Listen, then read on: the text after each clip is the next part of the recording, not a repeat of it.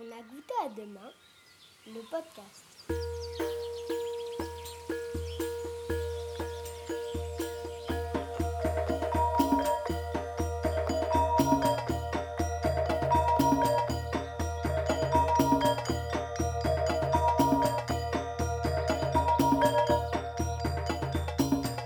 Une émission proposée par le court-circuit. Bonjour à toutes et à tous, euh, bienvenue dans le 14e épisode d'On a goûté à demain, un podcast qui vous parle du quotidien de vos producteurs et artisans. Et aujourd'hui, on accueille euh, Louise. Bonjour Louise. Bonjour Jimmy, bonjour aux futurs auditeurs du podcast. Et euh, on va parler maraîchage bio. Et nous sommes aujourd'hui le 13 février 2023. Donc euh, Louise, si tu sais euh, bah, commencer par, par les bases, euh, te présenter, nous dire euh, ton âge, ton métier, la localisation de ta ferme. Ouais, bah, moi c'est Louise, j'ai 25 ans, bientôt 26. Euh, je me suis installée à mon compte le 1er mars 2022 et j'ai créé la ferme des Trois Canaux. Donc sur en web, j'ai repris la ferme de mon oncle, euh, voilà, qui avait repris sa retraite euh, depuis un petit moment et qui avait créé une association de reconversion pour les jeunes pour euh, pouvoir se tester en maraîchage sur un an. Donc c'était web en bio et ça permettait de, de laisser les terrains, les matériels aux jeunes qui se testaient pendant un an. Et après cette année, ils voyaient s'ils étaient capables de poursuivre dans le maraîchage. Donc sur la ferme, je fais du maraîchage bio diversifié, donc tous les légumes qui peuvent exister. Euh, sous tunnel et en plein champ. Je fais aussi des fruits rouges, fraises, framboises, groseilles. Et j'ai un petit atelier de poules pondeuses. Il y en a 70. Ça, tu t'ennuies pas avec tout ce que tout ce que tu as à faire. Et tu travailles euh, seul à la ferme ou Euh, moi principalement. Et après, j'ai pris maman en aide familiale. Et il y a, il y a mon, mon oncle aussi qui aide pas mal. qui est encore un peu là, Toujours. il a du mal à s'en aller ou c'est par plaisir Ouais, c'est ça. C'est une bonne occupation. Et... Bon, il connaît le travail, donc ça va. C'est une aide précieuse, je suppose. Et euh, petite histoire derrière euh, le nom de la ferme ou c'est tout simplement par rapport à sa situation euh? Sa situation, donc c'est la rue, c'est trois rues des trois Quénaux. Donc euh, un Ken en patois, c'est un petit chêne. Mon grand-père euh, avait planté trois chênes auparavant, mais après il y a eu le TGV qui est passé dessus en 1992. Donc il en reste plus qu'un, mais j'ai bien l'intention de replanter encore deux pour que les trois soient réunis et que bon, ça, correspond au nom de la ferme. Quoi. Yes. Non, mais c'est toujours intéressant de savoir un petit peu. Souvent, il y a toujours un petit bout d'histoire derrière le, derrière le nom de la ferme. Et euh, donc, euh, la question qui suit et qui est toujours la même, c'est euh, ton parcours pour en arriver là. Est-ce que bah, tu as tout de suite fait des études en agriculture? Est-ce que c'était une vocation? Euh, comment, ça s'est passé pour, pour en arriver là? Bah, je suis issue du milieu agricole, du coup, par mon oncle et mes grands-parents, mes arrière-grands-parents. Je suis la quatrième génération sur la ferme. Donc, c'était pas prévu que je reprenne au départ, puisque après le bac, euh, j'avais intention de faire kiné. Donc, je suis partie en médecine. J'ai fait la première année de médecine, que j'ai réussi. Et au final, euh, en étant la première année, je me suis dit, bah, autant tenter médecine et pas faire kiné. Donc, euh, en voyant les cours de médecine, je me suis réorientée sur sage-femme. J'ai été prise en sage-femme. J'ai fait trois ans de sage-femme. Je suis pas allée jusqu'au diplôme parce que l'ambiance hospitalière notamment euh, et le rythme de travail, la responsabilité qu'il y avait derrière, ça me correspondait pas tout à fait.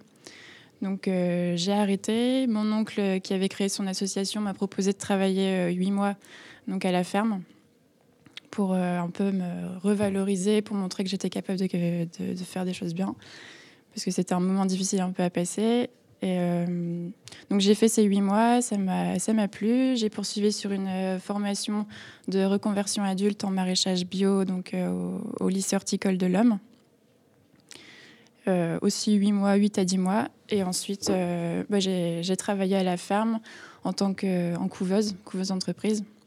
Donc je suis restée en couveuse d'entreprise pendant un an et demi. Donc c'est on est chef d'entreprise, mais avec tous les les soucis administratifs euh, qu'on n'a pas à gérer puisqu'on est porté par les, les gens de la couveuse. Qui s'appelle Aptipa, si je dis À pas de bêtises. Ouais, ouais. On leur Donc, passe euh, un petit coucou parce que coucou. ils ont accompagné euh, beaucoup de productrices et producteurs qui euh, sont désormais sur le court-circuit et je trouve, enfin, je trouve qu'ils font un chouette boulot. Euh. Je pense que ça a été d'une aide précieuse pour toi aussi, même si tu avais déjà la famille à côté. Euh. Ouais, ouais, c'est une bonne expérience pour se mettre dans le bain et bah, faire son travail comme on l'entend et vraiment se tester, quoi, voir si c'est fait pour nous, si on arrive à tenir, parce que c'est pas juste le fait de faire quelques stages pendant la formation, il faut voir vraiment sur toute une année tout ce qui se déroule. Les, les travaux ne sont pas du tout les mêmes, la condition physique n'est pas pareille en hiver qu'en été.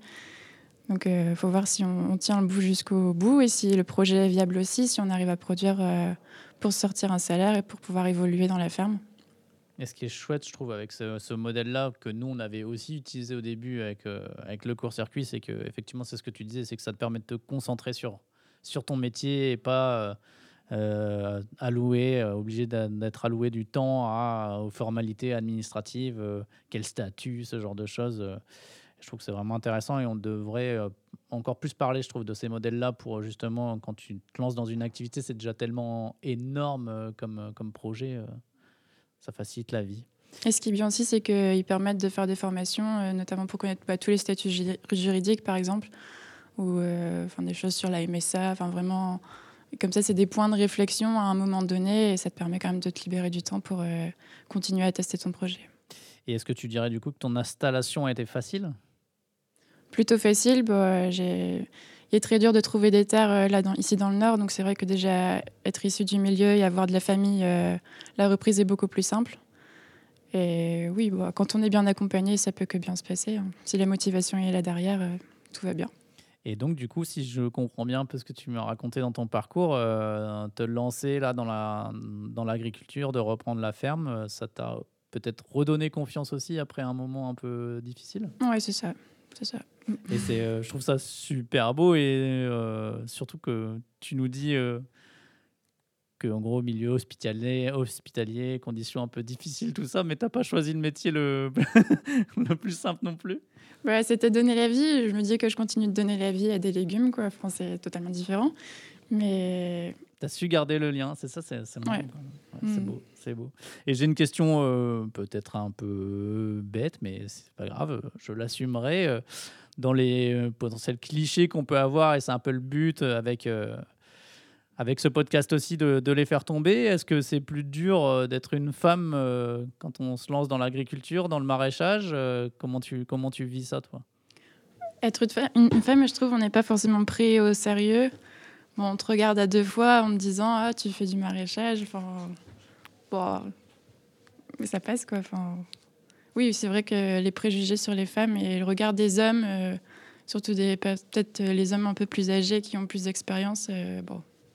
Tu dois faire un peu plus tes preuves, c'est ça? Ouais. Et donc, euh, une question qu'on aime bien poser aussi, c'est quelles ont été ou quelles sont les personnes clés euh, autour de toi pour que, pour que tout ça, ça, ça marche euh, Parce qu'on sait toujours que c'est pas c'est super important l'entourage. Alors, tu as cité ton oncle. Est-ce qu'il y en a, y en a, y en a d'autres euh? Oui, mon oncle en premier. Après, bah, mes parents qui n'ont pas forcément compris mon choix d'arrêter sage-femme pour tomber dans la terre. C'est vrai que, comme mes grands-parents avaient dit à mon oncle à l'époque, enfin, mes grands-parents voulaient que leurs quatre enfants quittent la ferme et aillent à la ville pour, à la ville pour travailler, avoir un métier qui gagne pas forcément euh, travailler d'arrache-pied euh, toutes les, toutes les journées. Mon père avait un peu cette mentalité-là, mais finalement, ça, ça, a bien évolué depuis. Et puis, ils sont toujours là pour moi. Et après, c'est vrai qu'il y a aussi des voisins sur Entière qui, qui m'aident pas mal, euh, notamment un cousin à mon oncle et à ma mère, ancien maraîcher aussi, à la retraite, et qui passe beaucoup de temps pour moi à m'aider. C'est chouette, bien, j'ai l'impression que tu es bien entouré dans, dans, tout ça. Et alors, une question qu'on se pose tous et toutes euh, euh, par rapport voilà, au métier de nos producteurs, productrices, c'est euh, le quotidien. Et moi, ce que j'aime bien vous demander, c'est dans ton quotidien, qu'est-ce que, qu'est-ce que tu préfères? Est-ce qu'il y a un moment de la saison ou, je sais pas, ou même une tâche du quotidien spécifique ou plusieurs? Et est-ce qu'il y a des moments où c'est quand même beaucoup plus dur, je sais pas, par, par rapport justement une nouvelle fois à la saison ou autre? Ou alors est-ce que tout est plaisant. Je ne sais pas, est-ce que tu peux nous en dire un peu plus Une grande majorité est plaisante. Euh, moi, j'aime bien faire mes, semis moi-même, donc avec une moteuse. Donc, euh, comme ça, j'ai je, je, contrôle un peu tout, du début jusqu'à la fin. Donc j'aime bien aussi travailler en tunnel, c'est quand même plus facile. Hein. Il fait plus chaud, on peut arroser quand on veut, on peut désherber quand on veut. on a plus le contrôle sur ce qui pousse qu'en plein champ. J'aime un peu moins la récolte des fruits rouges que je laisse volontiers à, mes aides. Parce que c'est vrai qu'il faut y aller tôt le matin, il faut se baisser, et puis c'est pas, on n'avance pas vite, on va dire. Il faut de la minutie. Et... Mais bon. ça, c'est une chose dont, dont on ne se rend pas forcément compte. Mais effectivement, les fruits rouges, avant de remplir une barquette, il faut y aller. Et comme vous, le but, c'est pas de vendre qu'une seule barquette. ça fait... Il faut qu'il y ait du rendement, donc il faut qu'il y ait de la quantité, donc il faut y passer du temps. Mais voilà, donc ouais, je dirais les semis et travailler en tunnel. Après, il y a une saison que je préfère le plus, c'est le printemps, où tout est à faire et tu as une tête énorme parce qu'il faut penser à tout, il faut, faut être partout à la fois, mais ça se fait, ça se fait bien. Et après, euh, la période que un peu plus redoutée, c'est les récoltes, on va dire euh, juillet-août, quand aussi les, les consommateurs sont partis en vacances et qu'il faut ça. Il faut trouver les débouchés alors que tout le petit décalage auquel vous faites face, euh, euh, c'est que c'est le moment où c'est la folie, où il y a à peu près tout et euh, les consommateurs sont en vacances. Bon, j'en fais partie aussi. il faut en prendre des vacances. Hein, il faut en prendre, mais effectivement, il ne faut pas oublier ces, ces, producteurs. Du coup, moi, je pense aux producteurs sur les lieux de vacances où je vais. Mais effectivement, c'est vrai que c'est quelque chose qui n'est pas forcément facile, facile pour vous à, à gérer. Et le choix du bio, pour toi, euh, c'était, euh, c'était évident euh, Tu t'es pas posé de questions là-dessus Tu t'es posé des questions? Je me suis pas posé de questions parce que mon oncle, un an avant de prendre sa retraite, avait commencé la conversion. Donc depuis 2013, tous les terrains sont en bio. Et c'est vrai qu'à la maison, bah, on mange bio, enfin, on aime bien manger des, des produits non traités, tout au moins. Et du coup, bah, j'ai poursuivi la, logique bio. Et hum, j'aimerais dire qu'il y a plusieurs types de bio pour moi. Il y a, le bio euh, où les produits sont quand même autorisés, et bien sûr d'origine naturelle, mais qui ne sont pas forcément très, très bons pour la santé quand même. Donc moi, je suis bio avec euh, zéro produit, même si autorisé euh, en agriculture biologique. Ok. Et qu'est-ce que tu penses justement autour du bio là de un peu ces dernières années, ça a un peu évolué, puis ça a été potentiellement un petit peu repris aussi par la grande distribution. On a vu arriver euh, du bio un peu partout dans les grandes surfaces, mais justement, est-ce que c'est le même bio? Je ne pense pas. Euh. Est-ce que toi, tu arrives justement à faire, euh, à valoriser le fait que ce soit pas le même bio. Mmh. Bah, en début de ma couveuse, donc c'était au niveau du Covid, là c'était le plein boom. Je me suis dit, bon, c'est génial, je, je, me lance dans un truc qui marche de fou. Et c'est vrai que au plus on avance, au plus il y a un recul sur les produits bio, on se tourne plus vers d'autres labels, HVE, euh, zéro résidu de pesticides. Et bah, moi, à la ferme, encore en vente directe, euh, ça va. J'ai toujours ma petite clientèle, il faut expliquer. Là, cette année, j'ai envie de faire des visites pour vraiment qu'ils voient sur le terrain.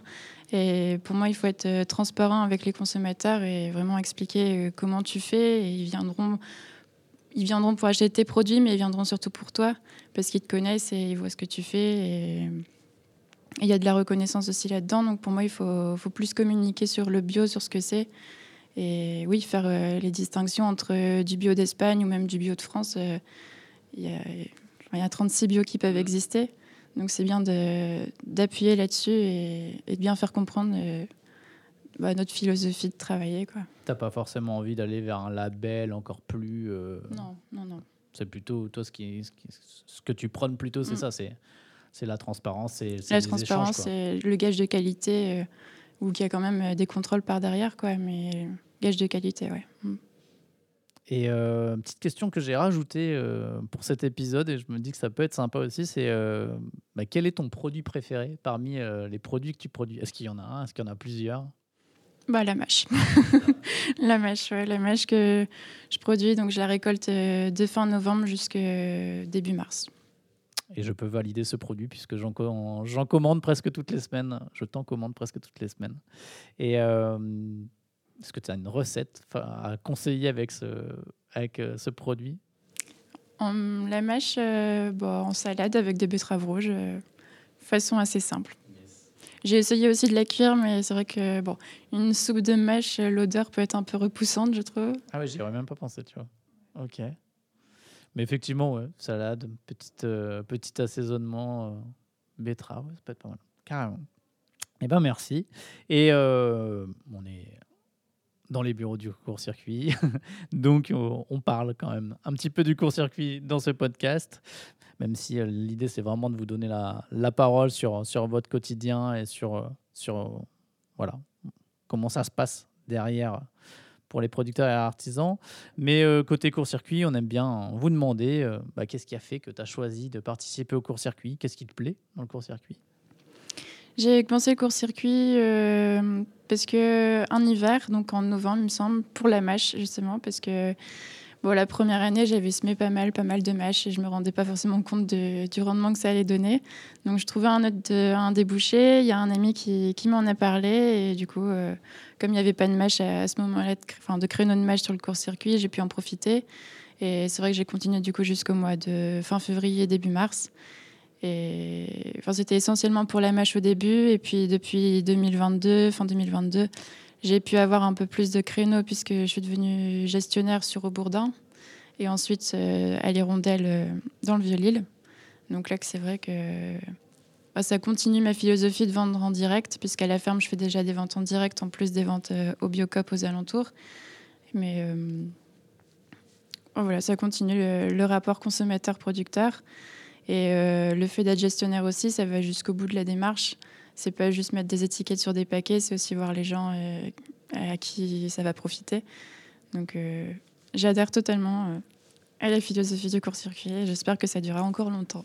Eh ben, on fait, on fait tout pour, on fait tout pour. On euh, nos 10 ans en fin d'année, là, et on espère re-signer au moins pour 10 ans. Ça sera, ça sera déjà pas mal. C'est déjà une très belle aventure, et en tout cas, on, fait tout pour qu'elle continue et qu'elle se développe et que de plus en plus de gens ben voilà, adoptent les produits locaux, vos produits, et que manger local devienne une évidence. Et oui, effectivement, tu es, gestionnaire. Alors, c'est vrai qu'un jour, il faudra vraiment, j'ai l'impression de le dire à chaque fois, qu'il faudra changer ce terme qui, qui est quand même pas très parlant et pas très fou. Mais bon, un jour, on a décidé d'appeler ce rôle-là comme ça. Donc, gestionnaire, oui, c'est bien. C'est la personne qui est en charge de la distribution. Donc, et en l'occurrence, j'en profite pour le, dire. euh, Enfin, pour préciser ce que tu as dit, euh, tu es du coup euh, en charge de la distribution à l'Hirondelle, qui est dans le vieux Lille, qui a lieu tous les mercredis en fin d'après-midi, 17h-19h. Et euh, vous avez jusqu'au lundi soir pour, euh, pour passer votre commande très tard. Vous pouvez même la passer dans la nuit si jamais d'un coup, euh, dans une insomnie, vous vous réveillez, vous vous rendez compte que vous n'avez pas passé votre commande. C'est encore possible. Et voilà, donc vous aurez l'occasion effectivement de rencontrer Louise, d'échanger avec elle. Et c'est ce qui nous plaît, nous, vraiment, dans le modèle du court-circuit, c'est vous faciliter la vie, mais garder, garder ce lien producteur-consommateur. Et donc, la dernière partie de notre, de notre entretien, c'est celui où bon, voilà, on, peut, on peut rêver un peu dans des temps peut-être un peu plus euh, compliqués comme, euh, comme en ce moment, euh, au futur de l'alimentation. Et donc, euh, la question que j'aime bien vous poser, c'est euh, voilà, si demain tout est possible, euh, quelle est un peu ta vision idéale de l'alimentation? Quelles sont les pratiques euh, majoritaires, les circuits qu'on utilise euh, Comment ça se passe? Et toi, je sais pas, peut-être que tu fais encore d'autres choses, d'autres produits. euh, Enfin voilà, si demain tout était possible, comment tu vois les choses Bah, ce serait d'aller acheter en, ferme directement au producteur, qu'il n'y ait pas d'intermédiaire, euh, le moins possible en tout cas, euh, entre le producteur et le consommateur, qu'il y ait vraiment une reconnaissance euh, du travail qui a été fait par le producteur, et puis aller parler avec eux pour, pour voir comment ils font, et oui, manger local, bio, bio mais non traité, voilà. Et, oui, acheter français aussi, il faut soutenir toute la filière française euh, bah, limiter les transports, euh, tout ce qui, peut ne servir à rien et à faire des économies là-dessus. Et manger des bons produits qui ont du goût, pas forcément visuellement, mais il faut qu'il y en ait aussi à l'intérieur. Et voilà. Au final, euh, c'est ce qu'on se dit presque à chaque fois, ça paraît pas si compliqué à faire, mais pour l'instant encore bien loin quand même. Et est-ce que tu dirais que, tu l'as peut-être un peu déjà dit tout à l'heure aussi, mais que effectivement tout ça, ça passe par le fait de mieux connaître votre quotidien et qu'il y a encore un gros fossé. Tu sens encore un gros fossé entre, Oui, encore un gros fossé. entre les consommateurs euh, et leur connaissance de, de, votre métier? Parce que moi, j'ai l'impression que au fur et à mesure des années, c'est quand même quelque chose qui a, qui a avancé. Enfin, voilà, je disais que c'était nos 10 ans, j'ai l'impression que ça a quand même avancé. Toi, tu as l'impression qu'il y a encore beaucoup, beaucoup à faire là-dessus? Il y a encore du travail. Encore la semaine dernière, une cliente euh, à la ferme euh, nous demande si on n'a pas des tomates. je pourrais faire de l'achat-revente très bien, mais même si je faisais de l'achat-revente, il faut, continuer à manger de saison. Et, oui, il y, a de la culture là-dedans, des informations à faire passer parce que les gens ne savent pas. Euh, en supermarché, on trouve de tout tout le temps. Donc on n'arrive plus à faire la distinction, la saisonnalité des légumes, on n'arrive plus à, le savoir. Et bah, mon oncle qui a créé son association Web en Bio, du coup, ne, forme plus de jeunes, puisque j'ai repris les terrains et je me suis installée. Mais avec les adhérents de l'association, il fait un petit potager et il apprend euh, aux particuliers, aux adhérents à, faire leur potager, à cultiver. Et du coup, ils voient bien à quoi ressemble une graine, de la graine jusqu'au produit fini. Et, et ça, c'est chouette aussi. C'est une bonne façon d'apprendre euh, sur le terrain. Donc c'est pour ça que toutes les visites en ferme, je trouve il faut y aller.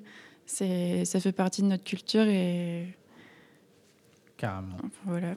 Carrément. Mais en plus, il y a, c'est ce qu'il, c'est ce qu'il faut avoir en tête, c'est qu'il y a régulièrement des euh, agriculteurs, agricultrices qui ouvrent leurs portes et des portes ouvertes qui sont organisées. Euh, je pense euh, voilà, même à des événements où certains week-ends, il y a pas mal de fermes qui ouvrent leurs portes. Je pense à un événement d'une association avec qui on aime bien travailler, qui s'appelle le CIVAM, et qui organise Tous en botte, par exemple. il en existe d'autres, hein, bien évidemment. Et voilà, c'est et en plus, euh, j'ai l'impression que vous êtes toujours très content d'avoir ces temps-là aussi, même si une nouvelle fois, c'est encore du temps que vous prenez dans votre, dans votre journée. Mais, euh. Il faut bloquer le créneau, mais je trouve euh, c'est génial. Il y a le savoir-faire aussi qui, qui m'intéresserait éventuellement dans l'avenir, c'est faire des formations pour pouvoir accueillir les écoles ou même des groupes le, week-end ou le mercredi à la ferme et faire des petits ateliers autour de ça. C'est aussi par les enfants que ça passe, quoi. Le, plus, c'est comme tout, le, comme le vélo, au plus tôt au mieux, le ski au plus tôt au mieux. Et ben, le travail de la terre et, le plaisir de la nature le plus tôt au mieux. C'est clair. Et puis en plus, généralement, les enfants ont un certain pouvoir de persuasion de leurs parents. aussi, ouais. Donc ça peut être intéressant aussi de passer, de passer par eux. Et puis, je pense qu'ils sont peut-être un peu moins, entre guillemets, euh, formatés déjà que quand, euh, pendant des années, enfin, moi, je, je vois aussi, hein, au final, euh, ces dernières années, ça, puis notamment en participant au court-circuit, mais je pense qu'on a été vraiment habitués, on est certaines générations, en tout cas, je parle pour la, pour, la mienne, de, de, des, des 40, bientôt quarantenaires, aux produits surgelés, au supermarché, la grande distribution, et du coup, revenir à quelque chose de plus sain et plus simple, c'est aussi tout, un travail. Effectivement, du coup, le plus tôt on est habitué à ça, euh, voilà. Je me dis, euh, mon fils qui dès le début mangera des produits locaux et bio, euh, normalement, j'ai toutes les chances qu'il continue derrière. Enfin, en tout cas, je lui souhaite, hein. je lui souhaite fortement. Eh après, bien, euh, après, en vente directe aussi, euh, quand on est producteur en vente directe, il faut essayer d'avoir un peu tout tout le temps parce que c'est vrai que les gens se déplacer uniquement pour les produits. Enfin, quand tu n'as plus que des poireaux, carottes, oignons l'hiver, euh, c'est sûr que c'est un peu rude et c'est compliqué à, attirer le monde. Donc, je trouve que pour le court-circuit, en tout cas, on trouve de tout, de la viande, du poisson, au yaourt, aux fruits et légumes. Donc, ça permet de faire un une bonne course d'un coup et de produits locaux et de qualité. Quoi. Yes. Et euh, l'idée aussi, du coup, c'est d'avoir fait travailler euh, bah, plusieurs maraîchers ensemble pour justement essayer d'avoir une gamme et diversité le plus possible. Et, euh, voilà, et avec de la diversité, parce que je pense que c'est important aussi, c'est plus de diversité dans, dans ce qui est produit par les producteurs. et j'ai l'impression que d'ailleurs, les maraîchers se, se portent beaucoup plus là-dessus, sur, sur une offre diversifiée maintenant. Et tout au long de l'année, quoi. Faut... c'est du boulot et de l'organisation. Il faut, faut, penser à beaucoup de choses pour. Euh, voilà. Parce qu'il y, y, a des périodes plus creuses. C'est vrai que la majorité du, du chiffre, hein, notre travail, c'est printemps, été et début automne. Et après, euh, en fonction de, de ce que tu as prévu dans tes tunnels, euh, tu peux ou pas récolter l'hiver. Donc, je trouve, enfin, moi, en tout cas, de mon, mon côté, euh, j'aime bien. Enfin, il faut que je prévoie un peu plus euh, pour récolter l'hiver et pour attirer un peu plus. Euh, ouais, c'est ce qu'on oublie aussi potentiellement par moment, mais c'est qu'il y a une vraie stratégie derrière tout ça quand, de, plan de production. Mm. c'est pas juste. Essayer d'avoir d'attraper le, premier créneau pour se positionner en premier. Et en plus de ça, je suppose que tu es comme tout le monde, euh, un peu à faire face aussi au changement climatique et du coup à euh, des choses qui pouvaient euh, se faire avant et qui maintenant euh, se font plus forcément au même moment ou, Mm. euh, il y a beaucoup de choses qu'on peut anticiper, euh, gagner quelques semaines. euh, là, en février, euh, on sème déjà carottes, on a déjà planté pommes de terre. ce que tu aurais fait quand avant? Mon oncle aurait attendu euh, mars, mi-mars, où les terres commencent à se réchauffer, et où on craint un peu moins les gelées. Mais Et donc il y a quand même il faut une risquer. avance euh, Ouais. significative quand Ça même. peut, ça peut passer ou ça peut casser, mais moi j'ai envie de tester. Et est-ce qu'il y a des nouveaux produits euh, que, tu, que tu as prévu de lancer euh Euh, nouveau produit, je vais essayer le, le pané cette année, puis remettre un, un parc de rhubarbe, parce que c'est encore la rhubarbe de mon oncle d'il y a pas mal d'années, donc euh, c'est bien de renouveler les choses aussi. Et hum, j'aimerais, en plus du maraîchage et, des œufs, faire un petit atelier de fleurs coupées. Donc euh, les clients de la, de la ferme en vente directe euh, viendraient récupérer leur panier, puisque ça se fait soit sur commande ou soit comme ça sans commander. Et du coup, après le retrait, ils pourraient aller faire leur bouquet. Ok. Chouette projet. Bah, Je ne sais pas si tu as un petit mot de conclusion, mais sinon, c'était c'était top, c'était super intéressant. Je te remercie. Euh, bah, continuer à manger local, surtout. Et Et pensez à vos producteurs, vos productrices, parce que c'est elles et eux qui vous nourrissent. Et euh, on a grandement besoin d'eux. Et on est dans un moment, je trouve, un petit peu charnière où euh, ben, il y a encore beaucoup trop d'exploitations qui ferment. Euh, je trouve ça euh, ben, voilà, vraiment admirable et vraiment. euh, ben, justement réjouissant de voir d'avoir des gens comme toi Louise qui ont repris et qui permettent de faire perdurer une exploitation mais il y en a quand même pas mal qui sont en danger donc c'est c'est grâce à vous que on ira vers, vers le mieux et que vous vous régalerez, parce que c'est surtout ça qu'il faut dire. il y a mon oncle qui aimerait bien que j'écrive sur une palette devant la ferme. euh, on a tous au moins une fois besoin dans sa vie euh, d'un médecin, d'un avocat.